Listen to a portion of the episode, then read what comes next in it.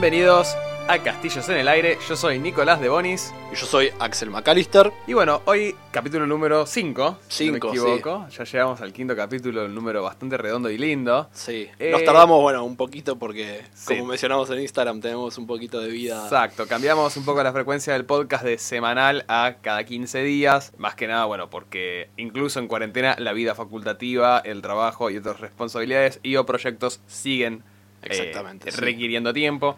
Y la verdad que era un poco inhumano sacar un capítulo todas las semanas. No por una cuestión de contenido, contenido nos sobra. Sí, Pero eh, la verdad es que era un esfuerzo demasiado fuerte y demasiado, digamos, consumidor de tiempo. sí, me, me parece también, daba que las primeras semanas de cuarentena la- las cosas estaban. Había menos responsabilidades o menos movimiento. Sí, Y a medida que las cosas se van liberando un poco, empiezan a aparecer, ¿no? Como de vuelta esas responsabilidades. En tu caso, bueno, la facultad de vuelta, sí, las exámenes. cosas para hacer. Y eso de repente fue un tiempo que por ahí no habíamos contado por ahí al principio cuando arrancamos este podcast. Y bueno, dijimos tal vez dos semanas creo que va mejor para lo que... Total, total, sí, sí.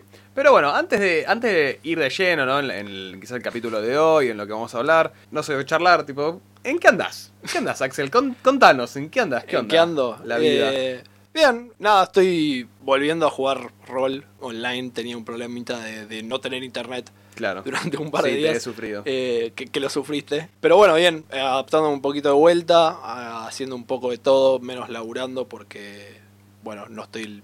Mi empresa está frenada mientras la cuarentena dure. ¿En qué trabajas, Axel? En construcción. En construcción. Eh, lo odio, chicos, pero, pero hago eso. Eh, es un buen laburo después de todo. Pero nada, sí, está totalmente frenado. Así que nada, no me queda más que esperar y en el mientras tanto desarrollar alguna que otro hobby como este. Como este. Eh, pero bueno, no sé, ayer por ejemplo arranqué una mesa de rol nueva.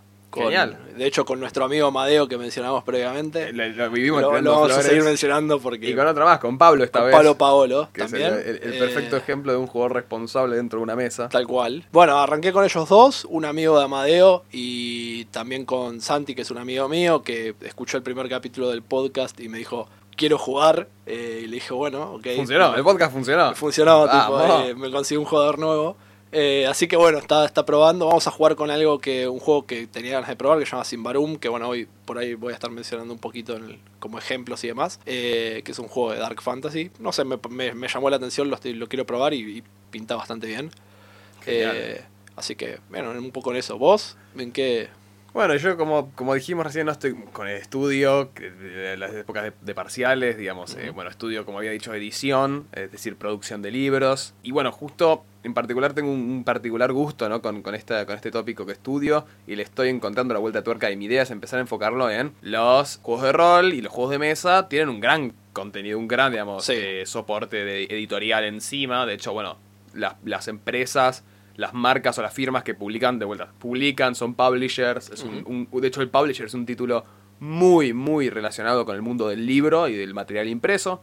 Entonces, una de las cosas en las cuales a mí me gustaría mucho orientar, ¿no? Todo esto de la carrera de edición, es en la producción de juegos de mesa o de juegos de rol, el laburo, digamos, del manual. eh, tiene toda una cuestión, digamos, de, de diseño y de Sí, sí, interfaz, que es, obvio. es importante, ¿no? Justo, eh, quizás en diferencia con un Y me- y libro. me parece un buen, un buen proyecto. Terminamos con el podcast y nos ponemos a hacer un juego de rol. Me parece perfecto, listo. O lo hacemos en paralelo, ya fue. En paralelo, sí, tal Total. Eh, no, pero bueno, me parece justo que es un mundo recontra, recontra explorable y explotable en ese sentido, donde quizás yo soy bastante bibliófilo en ese sentido. Bueno, acá mismo están mis bibliotecas, que colecciono bastantes libros, tengo un montonazo de, de cariño por los libros en sí como objetos, no más Sí. allá del estudio del libro. Y, y me parece que en lo que es el diseño de un libro, un manual de rol tiene un montonazo de, de- de- de campo para ofrecer, para trabajarle, de vuelta, Sí. porque lo tenés que encarar desde un lado más pedagógico, la información tiene que ser clara, tiene que ser fácil de, de acceder. De acceder para un jugador, Es- sí. tal- un manual cumple, o al menos como yo lo veo, ¿no? Como por ejemplo el manual de jugador de D&D o el manual de jugador de El Anillo Único,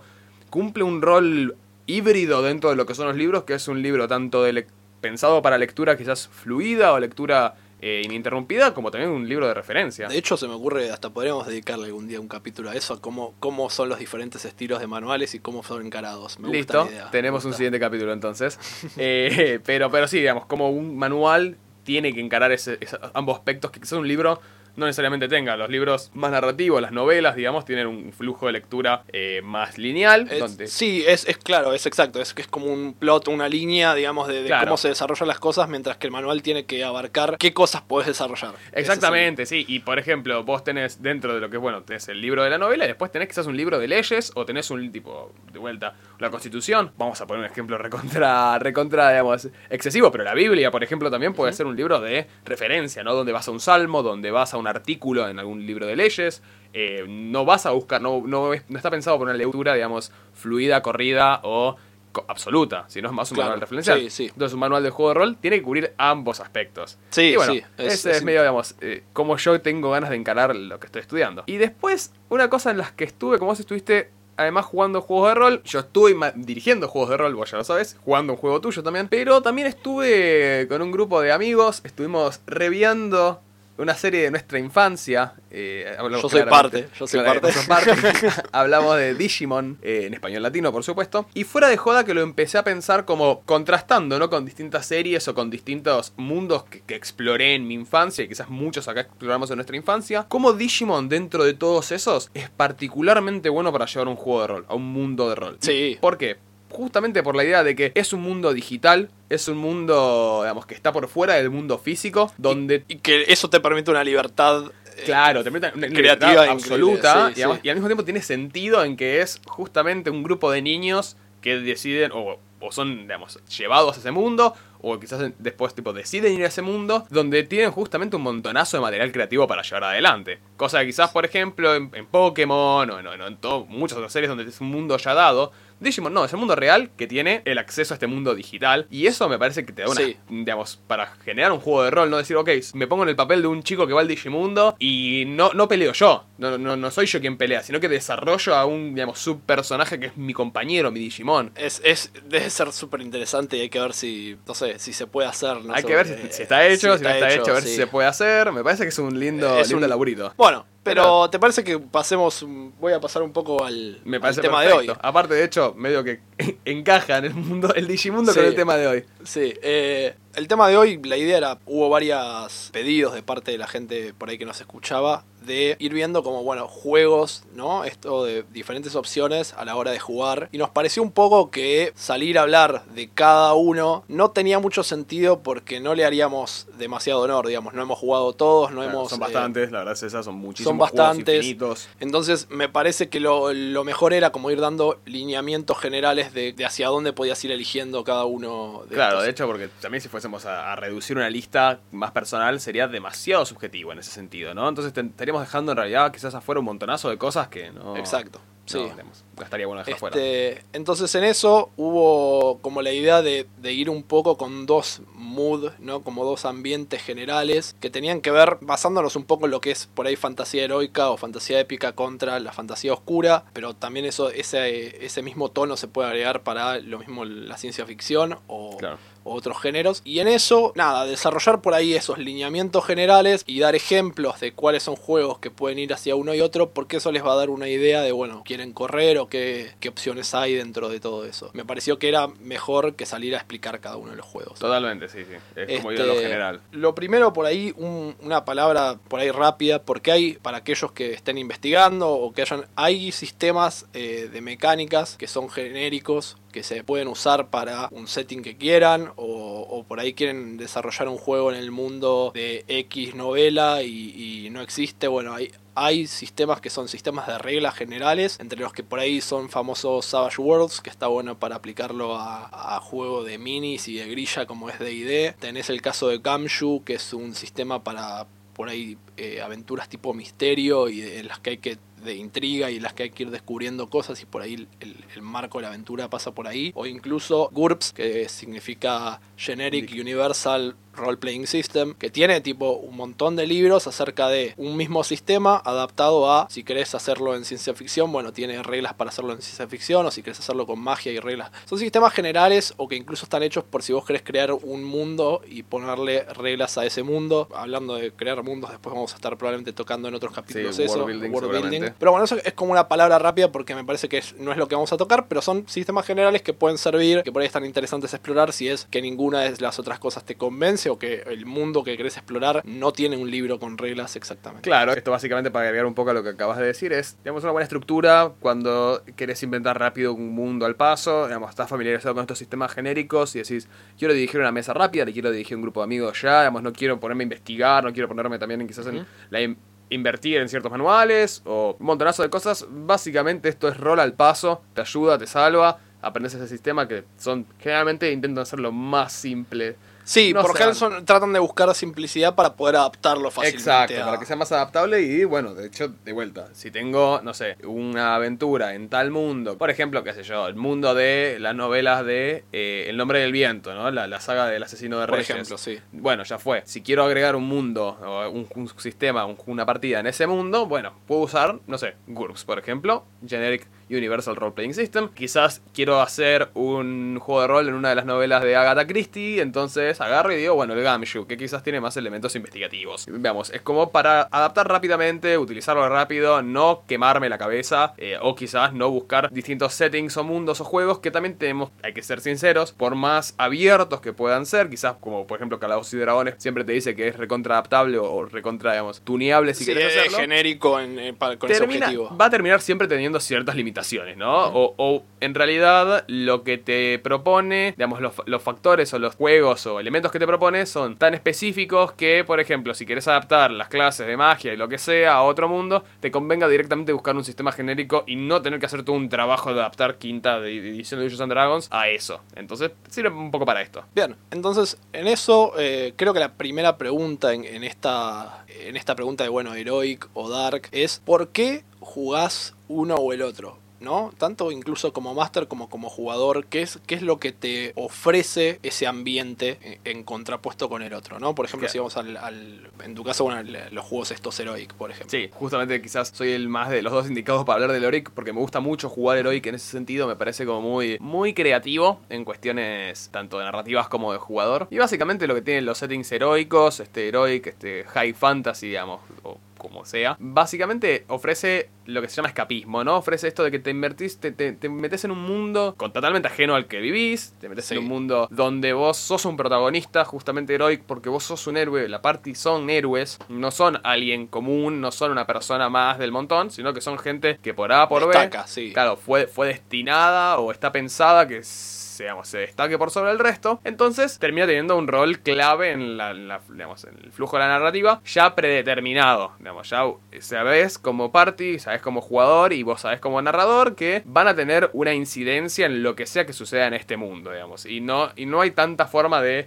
quedarse al margen. Son justamente héroes. Tanto el mundo como las fuerzas que, que, mueven ese mundo los concibe como héroes. Entonces todo se va terminando de esa manera. Y esto genera este ambiente, esta idea de, escapismo. porque escapismo? Bueno, porque permite a uno irse del, del, normal, permite a uno irse del mundo, digamos, común. De olvidarte un poco de ese mundo, de la verga que es el mundo a quilombo que es actualmente. Básicamente son los mejores juegos para, de vuelta, desarrollar esa beta creativa que se va por fuera de los márgenes realistas o modernos y terminar termina yendo, ok, bueno, sí, al que le gusta más quizás la, ciencia ficción más falopa, al que le gusta, eh, digamos, lo, épico, fantástico, más matar dragones y vencer magos o tirar bolas de fuego, es más, es más el shade de esa gente, ¿no? Es más lo que, apunta esa gente, ¿no? Que, quiere volver del trabajo y decir, ¿para qué mierda voy a jugar un juego donde soy un cazador que la está pasando recontra mal? Si puedo jugar un juego donde soy un paladín o un mago o soy eh, el comisario de una nave intergaláctica y puedo matar a Italians. Digamos, y, es como el mundo al que justamente me gusta y escapo de mi realidad. Tiene eso, me parece que tanto para el narrador como para los jugadores que gustan de, explorar un poco la creatividad más loca, sí. es, es un gran, gran sistema, digamos, es una gran idea. Sí, una, aclaración, bueno, ahí, ahí voy a tocar un poco lo que me parece que es la otra contraparte, pero una aclaración que me parece importante hacer es, no quiere decir que todo esto que estamos hablando, que uno sea mejor que el otro. No, ni pedo. Eh, la idea es que son dos formas diferentes de encararlo y cada uno va a encontrar el gusto por uno o por otro por ahí. Bueno, y en eso yo creo que la, contraparte sería, bueno, esto de el, juego dark, el juego más, este, lo que dicen gritty en inglés o grim, tiene que ver con, o para mí el, el- el gusto que te trae es, es el realismo o, o la inmersión que te permite. Porque van a tener otra forma de encarar las cosas, van a ser más, más bajados a tierra. La magia por ahí no suele ser tan fantástica como en el Heroic, es mucho más sencilla. O mismo me parece que es más letal, es más tipo, no, no, los jugadores en Heroic por ahí, viste, no es, Claro, sí, son- de- en héroe, medio que el héroe tiene como esa, ese esa plot cosa armor, y- y, digamos. y lo que tiene es también el, el jugador va a ser alguien más del, del montón. Creo que a mí me permite como máster o incluso como jugador meterte más en la piel de ese personaje porque los problemas son mucho más humanos y, y mucho más bajados a tierra, más este y te permite explorar un montón de esas cosas, digamos, porque obviamente esos juegos tratan también temas bastante sensibles en el ambiente seguro que mencionamos que es rol, digamos, te Claro. permite ver como todo eso, digamos, podés ver cosas que uno normalmente en la vida no haría porque claramente son peligrosas desde un punto de vista más, este, no sé, ¿no? Como más, este... Sí, yo creo que en particular justo los juegos de- del estilo más realista, más, más, más gritty, este Grim, también requieren de los jugadores una inmersión mucho mayor. Sí, Por una cuestión de que en un juego de- más heroico hay poca consecuencia. O la consecuencia siempre es eh, Claro. siempre es sobrepasable, ¿no? Digamos, uy, ok, tomé una mala decisión y me metí en una pelea. Bueno, no pasa nada, Bueno. po- podemos vencer a esta de, criatura. de hecho yo,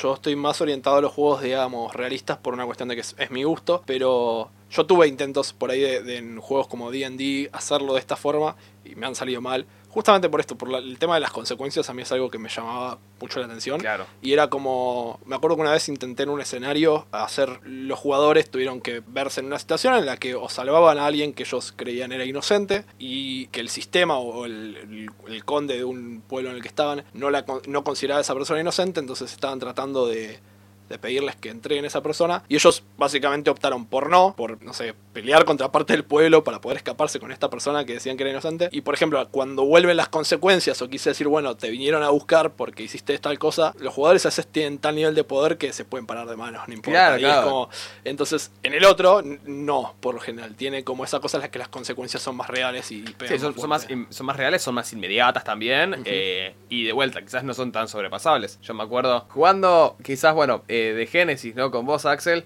Que hay momentos donde tomamos ciertas decisiones. No sé, alguien de nuestra parte quizás tomó una decisión un poco cuestionable.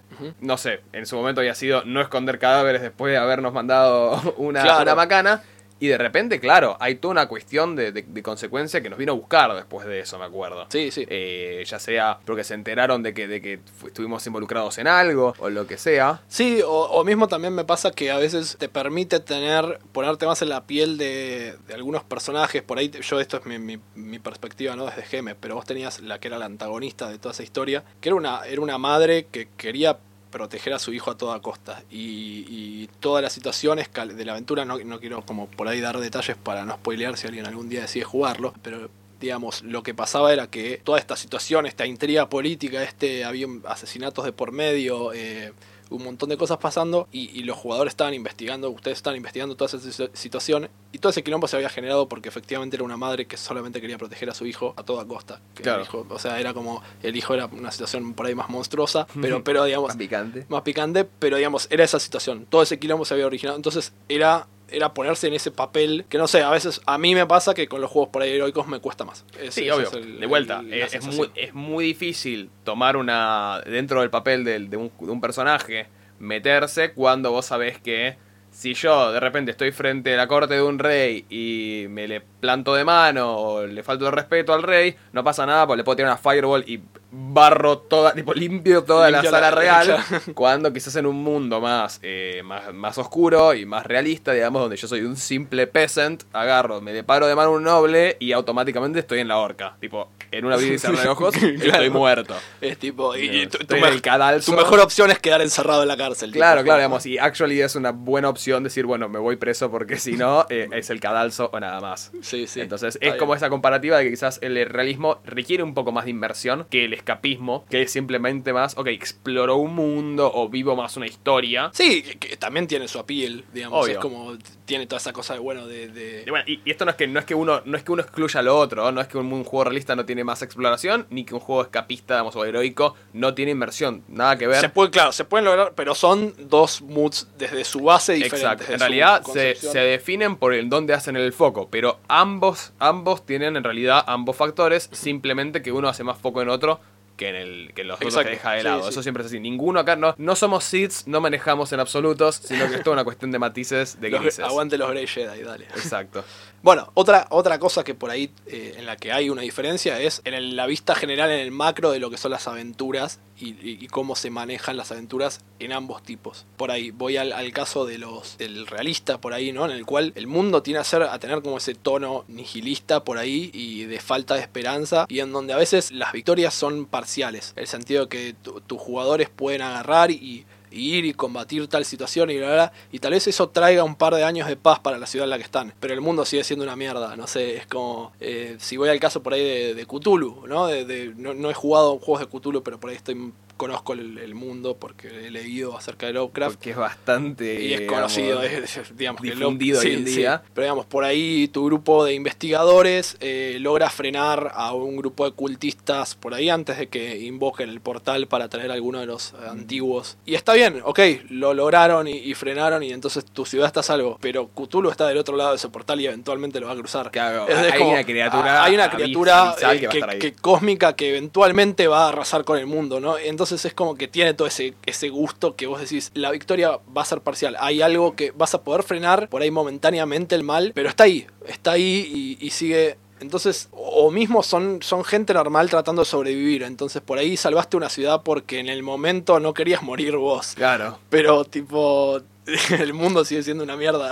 Como- Exacto, sí, sí, sí. Y quizás dentro de, en ese- en ese scope, digamos, hay las aventuras más heroicas. Tienen en realidad el, ok, vamos a acabar con la cepa del mal, vamos a, vamos a vencer a los villanos y vamos a restaurar el mundo a su orden, digamos, a su normalidad o a su estado más, más pacífico. Sí, o, o mismo tenés campañas épicas y largas en las que por ahí, eh, en este caso los cultistas, sí logran abrir el portal y, y tu objetivo final es destruir a un demonio. Claro, ahí de es ser como- un dios antiguo un o lo que y- y fuere. claro, y vos decís, bueno, ok, tiene todo ese, ese aspecto de épico, de decir, bueno, llego hasta ese punto, ¿no? En el cual me enfrento Claro. a un semidios, me enfrento a un, no sé, que, que es una escala mucho más grande en cuanto al, al- a las amenazas con las que peleas. Sí, sí, es completamente desproporcionado. Bueno, por ejemplo, para traer un ejemplo un poco más a, a- a lo más popular, digamos, a lo más, por ejemplo, juegos de, de rol de computadora, no tanto Mm. de juegos de mesa, Sí. se me ocurre mucho cuando hablamos de dentro del ambiente de la fantasía, ponele en realidad, bueno, de, de los juegos de rol, se me pone una, una comparativa, ¿no? Digamos, si tuviese que hablar de un juego de rol medio fantástico, heroico, a mí, personalmente a mí se me viene a la cabeza como, como Adalir de esa, de esa postura,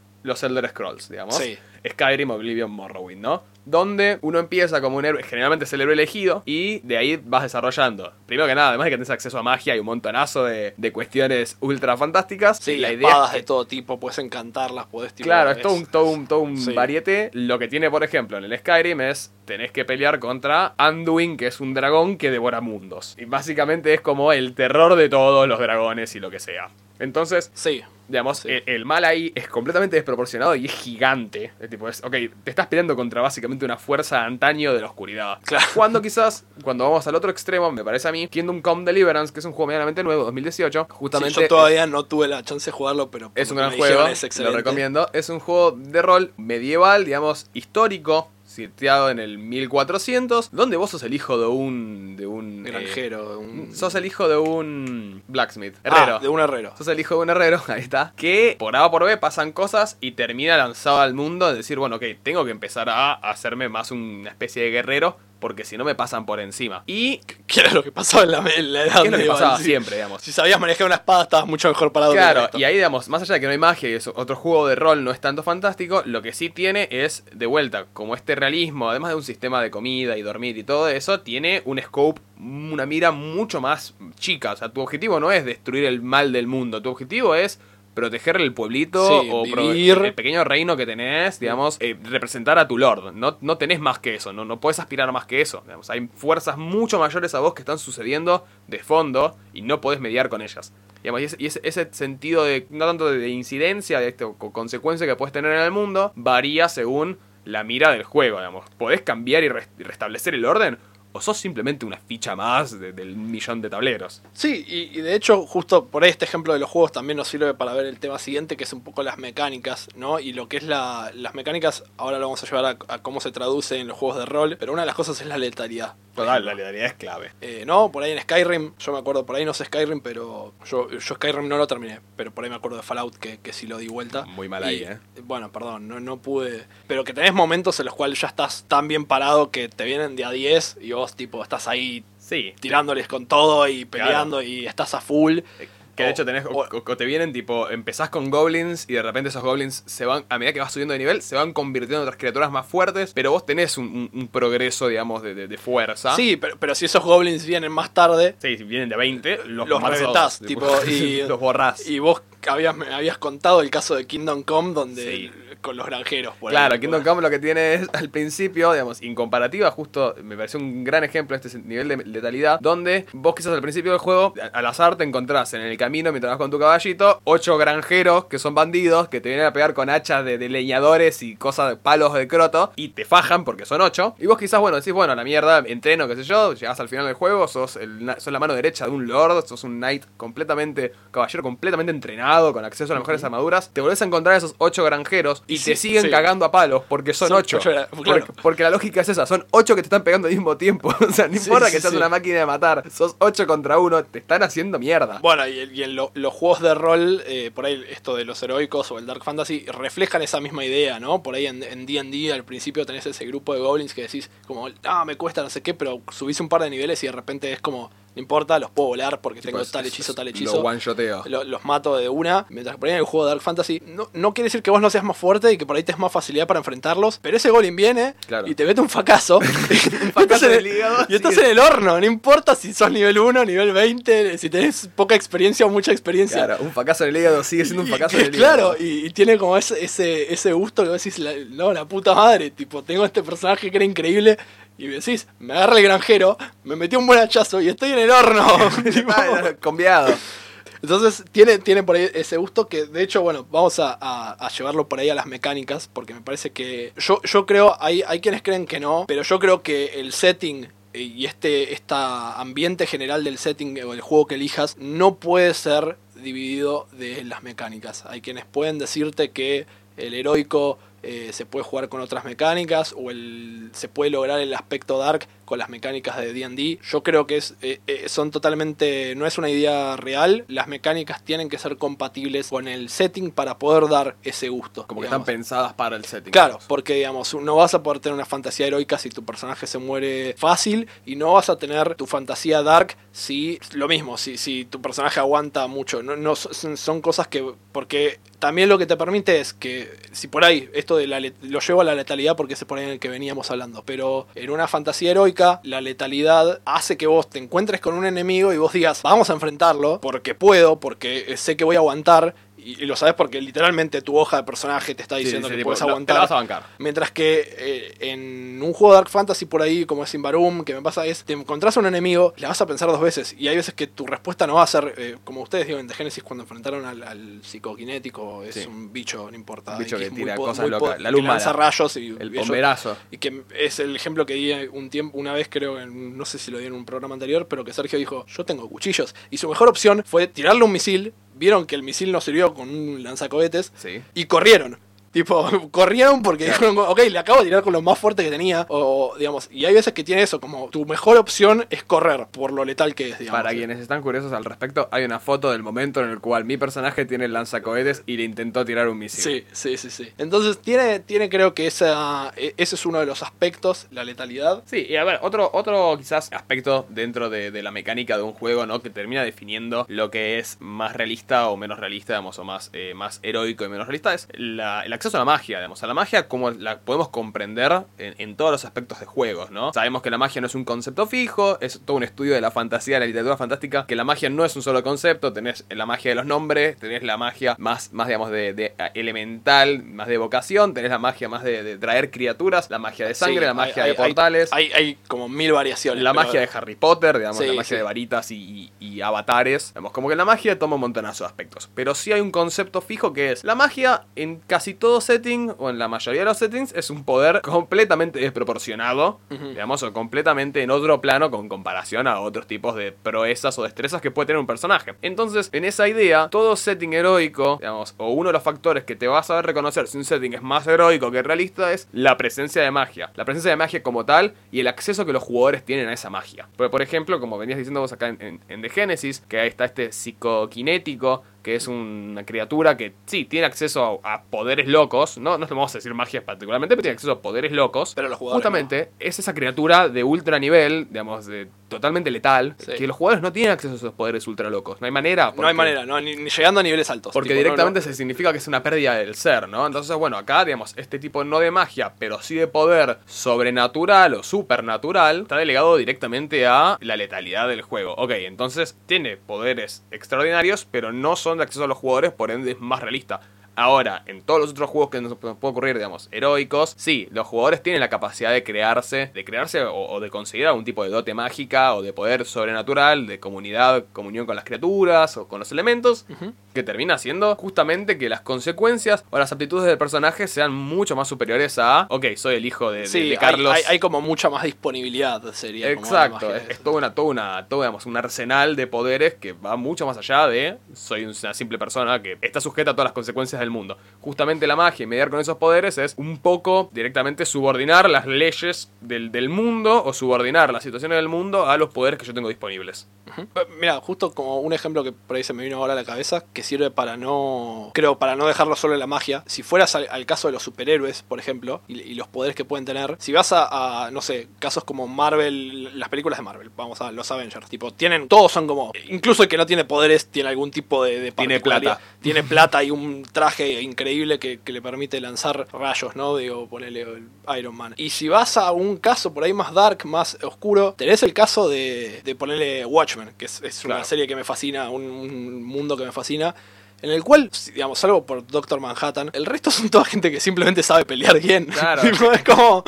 No, no es. eh, no, no es que tienen wow los poderes. Por ahí, Adrian Bates, eh, que es el Ozymandias, el, el que viene a ser como el enemigo del, del- de los Sí, superhéroes es, es cierto antagonista. es que cierto antagonista que tiene un poquito, es un poco más fuerte que el resto. Pero no sé, Rogers es un chabón que simplemente pasó mucho tiempo en la calle, la tiene clara Claro. y, se la banca. Punto. De, Punto, de, de comedian tiene acceso a armas. Ah, Claro, de punto. comedian es un tipo un poco más fuerte que el resto y tiene Claro. armas. Y Sí, sí, nada sí, más. o sea, entonces le da todo ese gusto. ¿no? E- Es como la misma, el mismo concepto, pero por ahí en vez de la magia llevado a los superhéroes como para que tengan por ahí esa idea. Claro. Y, y por ahí, bueno, otro caso que, que se me ocurre, bueno, ahora el juego este que empecé a jugar, Sin Barum, la forma en la que limita la magia es que aprender magia te trae corrupción. Corrupción te permite, es como que te corrompes mentalmente, te vuelves malo por aprenderla. Por lo general, incluso el, el clérigo de la luz y bla, bla, bla. Aprender magia le, le implica eso, entonces siempre la tratan de mantener chequeada y, va- y como Sí, en un controlada. mínimo. Porque no pueden usarla demasiado porque se corromperían, no pueden aprender demasiada magia porque también trae corrupción. Y justo que menciona la corrupción, esa es otra que por ahí los juegos Dark tienen todos. Todos tienen algún tipo de stat en cuanto a la idea de mental, de, de, Claro, de sanidad mental, De sanidad.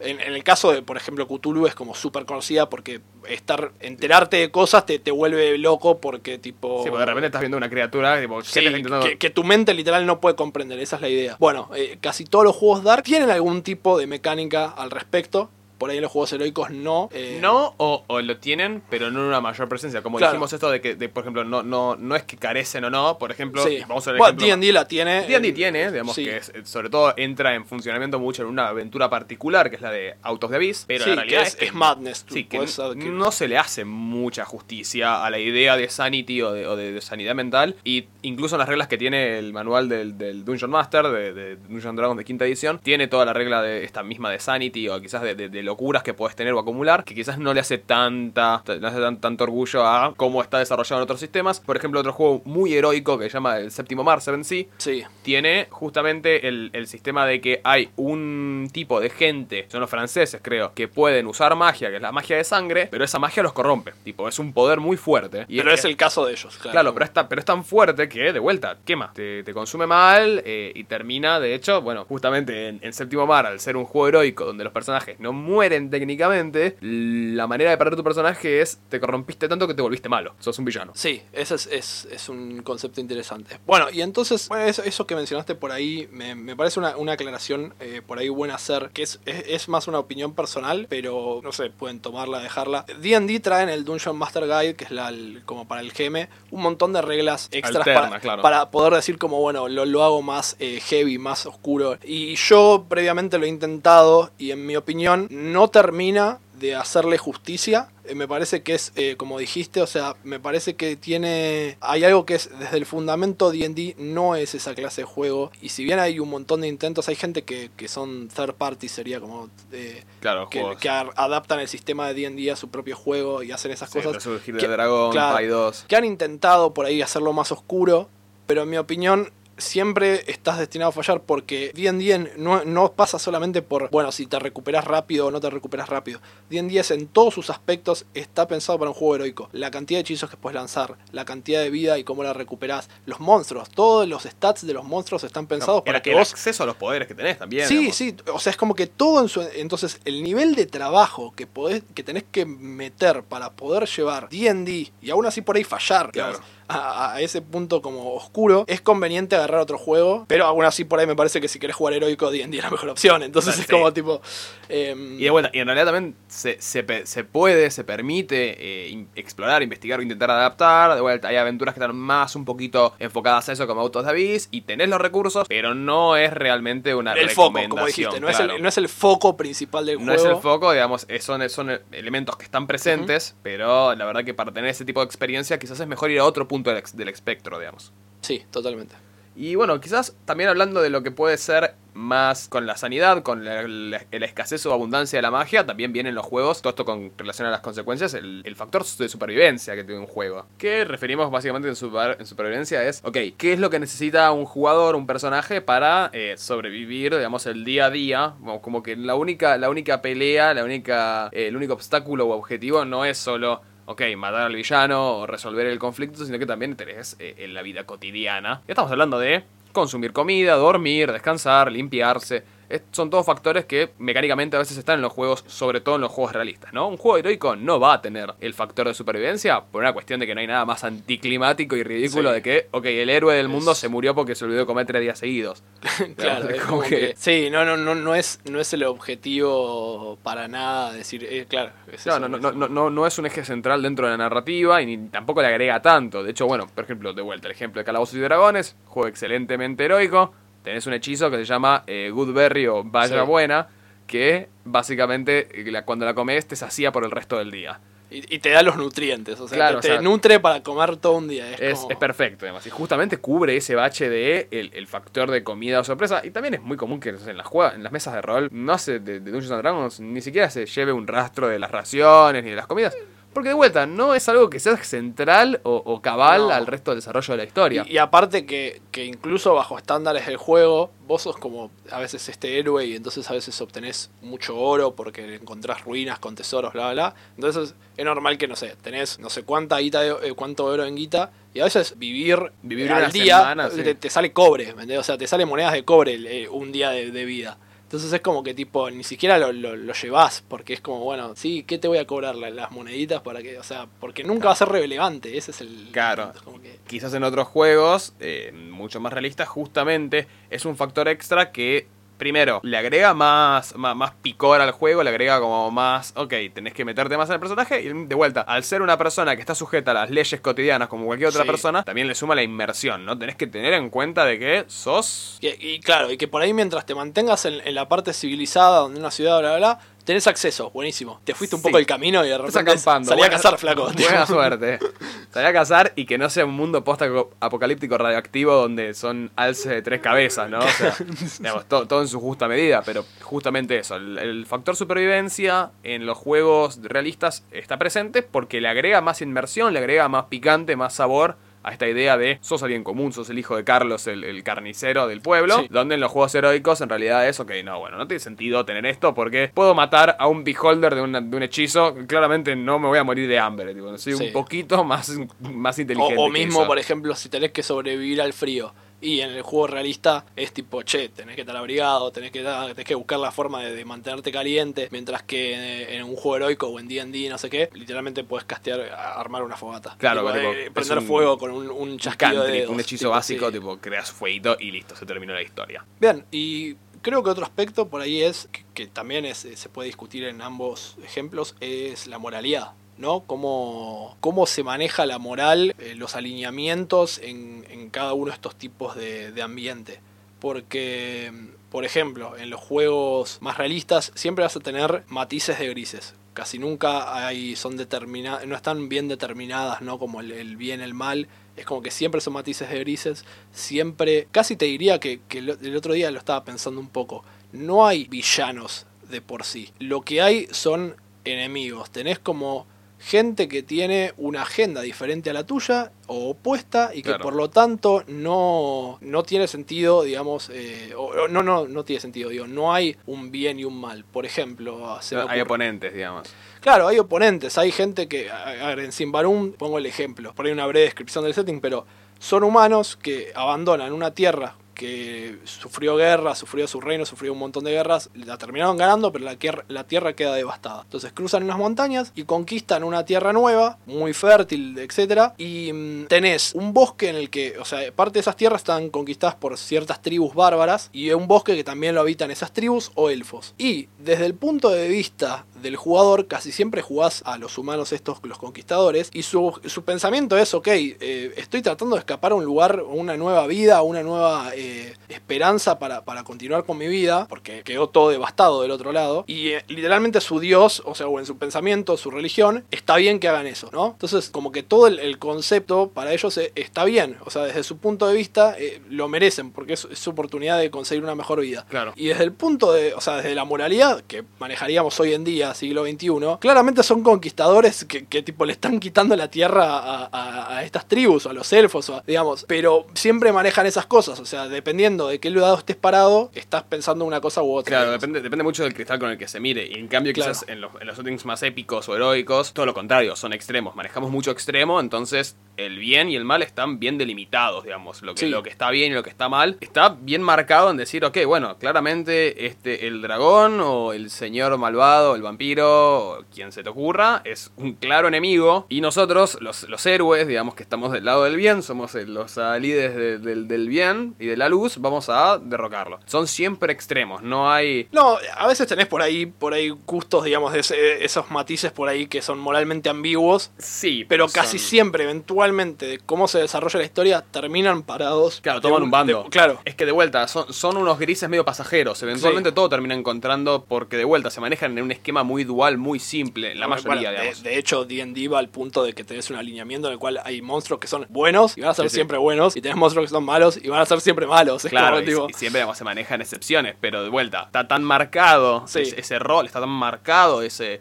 esa bipolaridad, digamos, es- esa dicotomía de entre el bien y el mal, que cualquier gris que hay en el medio eventualmente termina siendo más, más, más efímero, ¿no? Va a terminar tomando un rol o un bando al final de la aventura o lo que sea, al final del conflicto, termina siempre con una resolución que tira para A o para B. No hay C, siempre A o B. Y bueno, quizás eso, de vuelta, sirve el propósito de la narrativa, sirve el propósito de tenemos bien claro cuál es nuestro objetivo, vamos a luchar contra nuestro Sí. objetivo, cuando quizás en los juegos más... eh, más oscuros es un, ok, es todo más difuso, está todo más a interpretación y también hay veces que la situación te lleva a tener que tomar decisiones un poco grises, digamos. Sí, bueno, es, es un ejemplo que por ahí se para, creo que en el medio de todo eso, que, que te lo había mencionado antes de que grabáramos, eran los casos, el Sword and Sorcery, el que es como la, la fantasía old school, por así decirlo. Conan el Bárbaro, por ejemplo. Claro. Que siempre tenés como este caso de el mago que es malo porque es malo y que vive en una torre, y por general son mundos en los que la magia es muy poco común.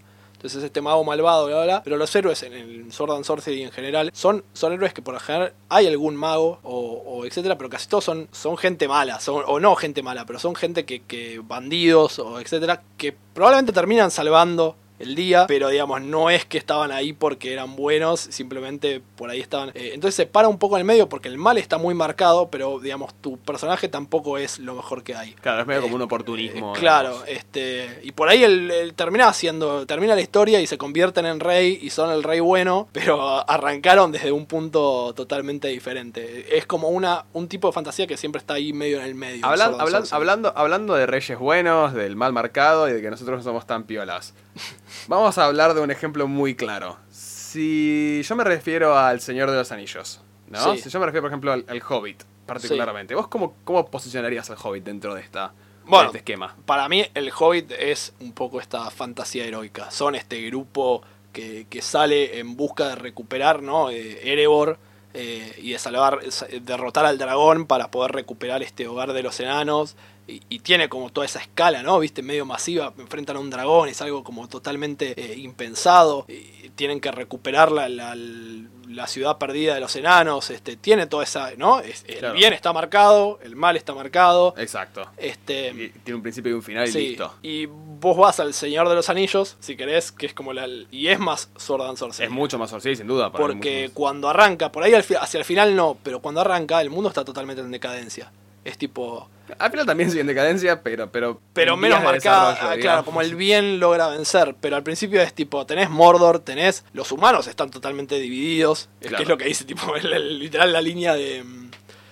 De no, Elrond. de Elrond cuando dice los humanos están divididos y es literal, o sea, es Rohan que está tipo en cualquiera, Gondor también está mal porque no tiene a su a sus heredero Claro. correcto, o sea, Los hombres que después se unen con Sauron, tipo... Es, Cl- claro, es o sea, totalmente en cumbia. es como que eh, los elfos están en cualquiera, se quieren ir a la mierda, no, no es que están ahí. Los que- enanos se encierran en las montañas. Sí, tiene, tiene toda esa cosa que es mucho más oscura, digamos, que por ahí en el Hobbit, que es una aventura más. Vos también una vez me lo dijiste que por ahí el libro del Hobbit está escrito más como para chicos. Claro, o sea, sentido, está como- también es como enfoque de vuelta y también es ver cómo este, este quizás contexto, esta idea, esta noción, esto, este, este manejar estos dos conceptos de heroico y de quizás no tan heroico o más realista, sirve también un propósito narrativo siempre. Entonces en el Hobbit, claramente, para contar una historia más, más de corazón liviano, viste una historia más, más simpática, más, más, más de moraleja, digamos, funciona mucho más el sistema épico, heroico, donde tipo se termina el conflicto y todo bien, y después tenés en realidad para contar una historia, una narrativa mucho más condensada, mucho más pesada en cuestiones tanto de, de mundo como en cuestiones de desarrollo de personajes y más crítica, te sirve mucho más la narrativa realista o más tirando al oscuro, ¿no? Porque, de vuelta, al no tratar tanto en absolutos, te permite mucho eh, hacer hincapié en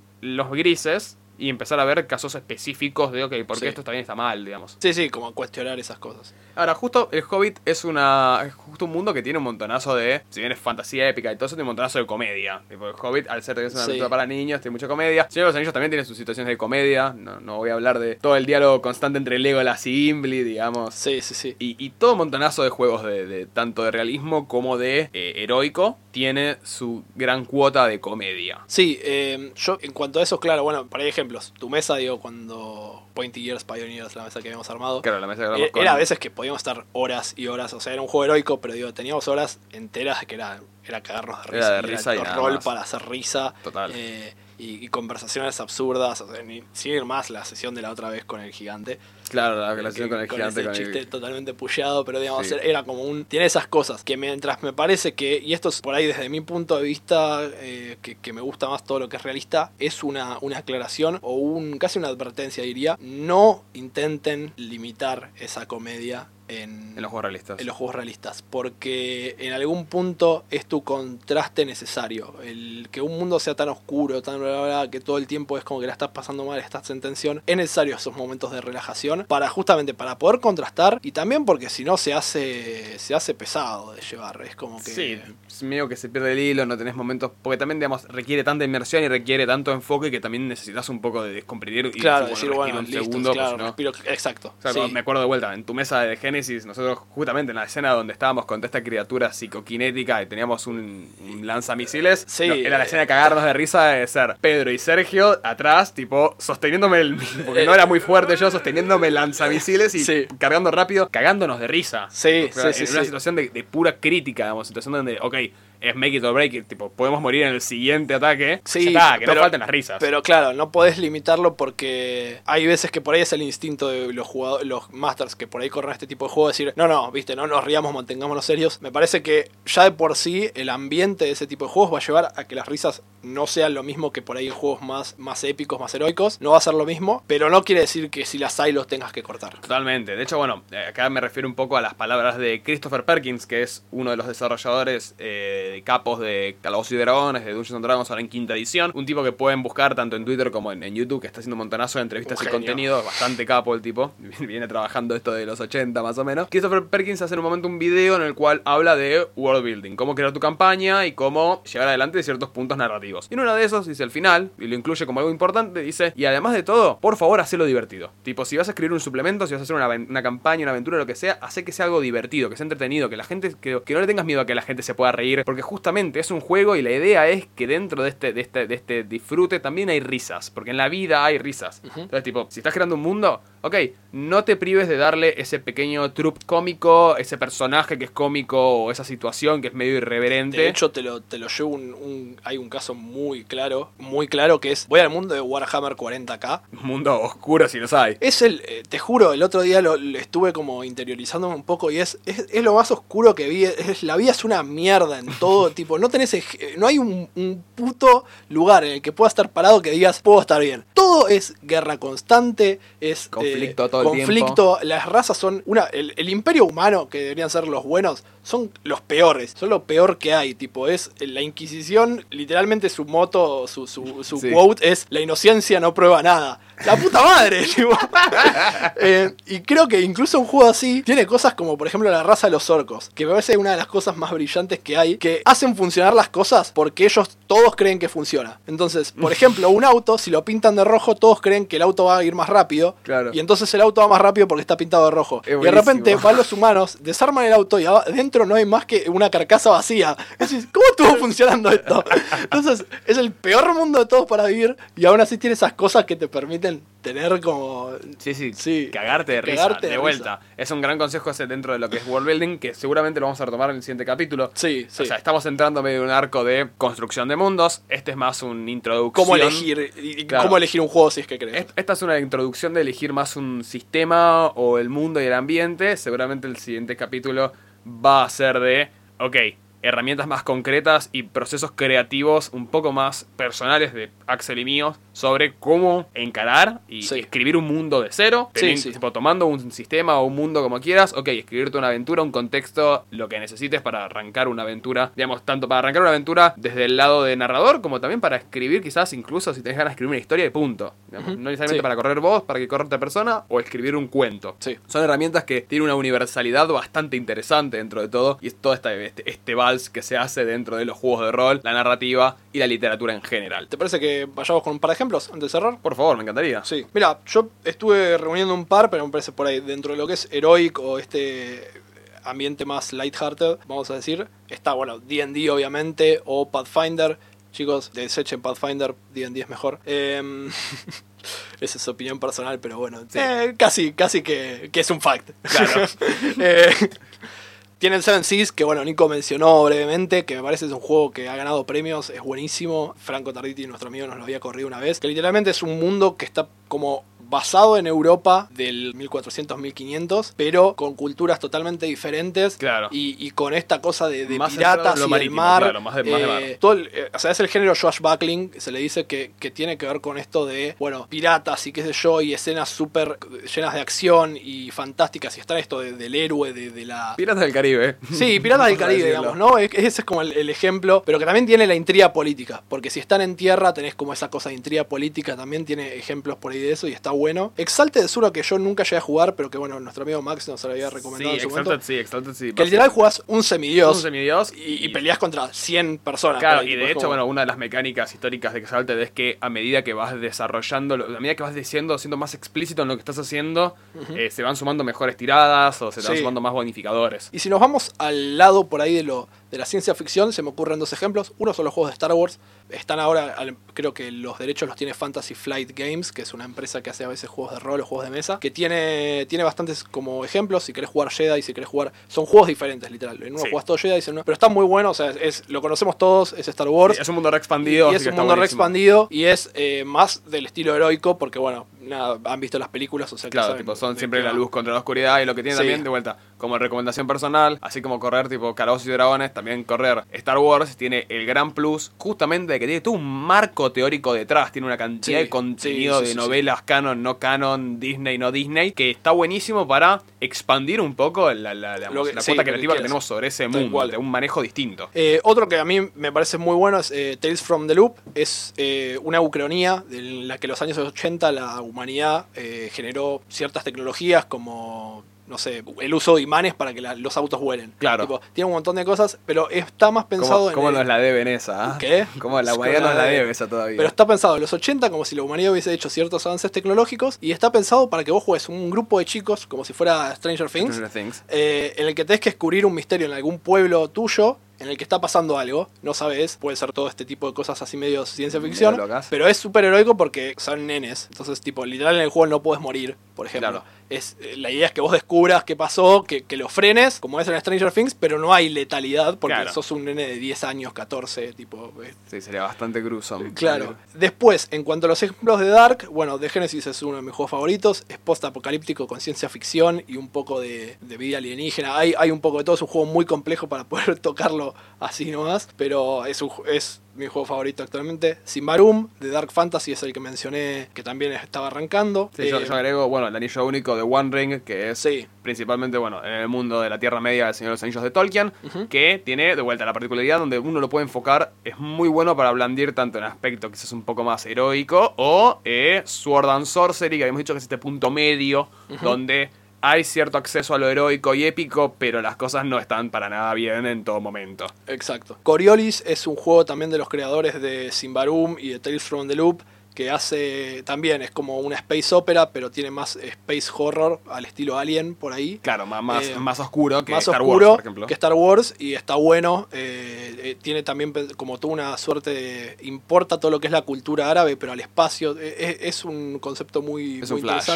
Es un flash. Bueno, Warhammer 40k o Warhammer Fantasy van a ser más gritty que tu fantasía cualquiera o Warhammer que es futurista también. Los juegos actualmente creo que se encuentran descontinuados, pero se pueden seguir comprando. Sí, decir, se no producen más nada, pero se consiguen. Lo mismo a mí se me ocurre también, bueno, paranoia en el aspecto de lo que Sí. es un poco juego más realista, futurista, eh, medio distópico. Es, medio- es como que hubiese pasado si 1984 Exacto, ultra ridiculizado Sí. se vuelve un juego Sí, de porque rol. es dark, pero es comédico el Eh, juego. Es ultra comédico, pero al mismo tiempo también es ultra letal. Tipo, no, de hecho, tu personaje tiene varios clones. Tenés tu personaje de personaje tiene literalmente cuatro clones, son cuatro copias. De que es tan fácil morir y, y, digamos, debería ser, de vuelta, de- sí. debería ser tan inmediata la muerte que automáticamente pluk, aparece un clon tuyo.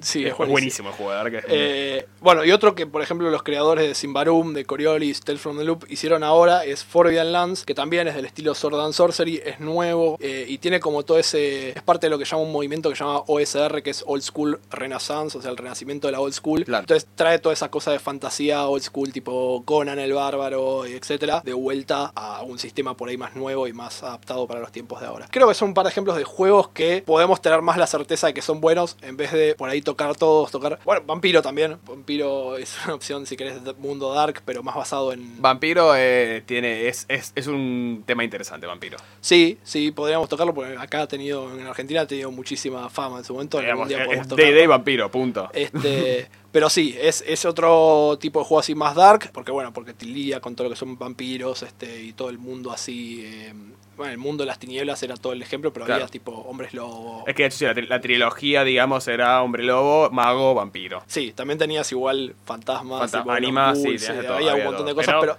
trataba, claro, con toda esa idea de, de De cosas lo gótico, ¿no? De lo paranormal y lo gótico. Sí. Bueno, esos son algunos ejemplos, me parece, de juegos que podemos eh, recomendar. Claro, como dijimos, el- seguramente el siguiente capítulo va a ser sobre trabajo sobre un mundo propio o adaptación. Recuerden también igual que si están interesados en algún tipo de sistema o juego particular, no dejen de sí. sí, escríbanos y no dejen de escribir tampoco, de buscar en internet. Google es una excelente herramienta, Reddit, Discord, donde van a encontrar un montonazo de comunidades quizás no tan propagadas, donde pueden encontrar un montonazo de juegos, pueden encontrar un montonazo, digamos, juegos hechos sobre el mundo que a ustedes les gustan, pero de manera más fanmade. Por ejemplo, yo estuve un tiempo trabajando en el desarrollo del juego no oficial de rol de The Elder Scrolls, el mundo de Skyrim, Oblivion y Morrowind. También, por ejemplo, estuvimos hace poco buscando con Axel y encontramos un juego de Digimon, lo cual es increíble. Pero digo, justamente es, si tienen deseo de jugar un mundo en particular, no se detengan, búsquenlo. Si tienen alguna duda o consulta, también pueden escribirnos a nuestro Instagram, Sí. arroba castillos.aire. Sí. Eh, y bueno, creo que hasta acá llegamos. Se hizo un capítulo extenso que está bueno. Vamos a... Sirve para cubrir los, los- los cada 15 días, me parece. me parece completamente para compensar. Pero bueno, Ax, llegamos al final. Y bueno, solo estamos construyendo. Castillos en el aire. Así que bueno, muchas gracias a todos por escucharnos y Y nos hasta vemos luego. en el dentro de dos semanas. siguiente capítulo.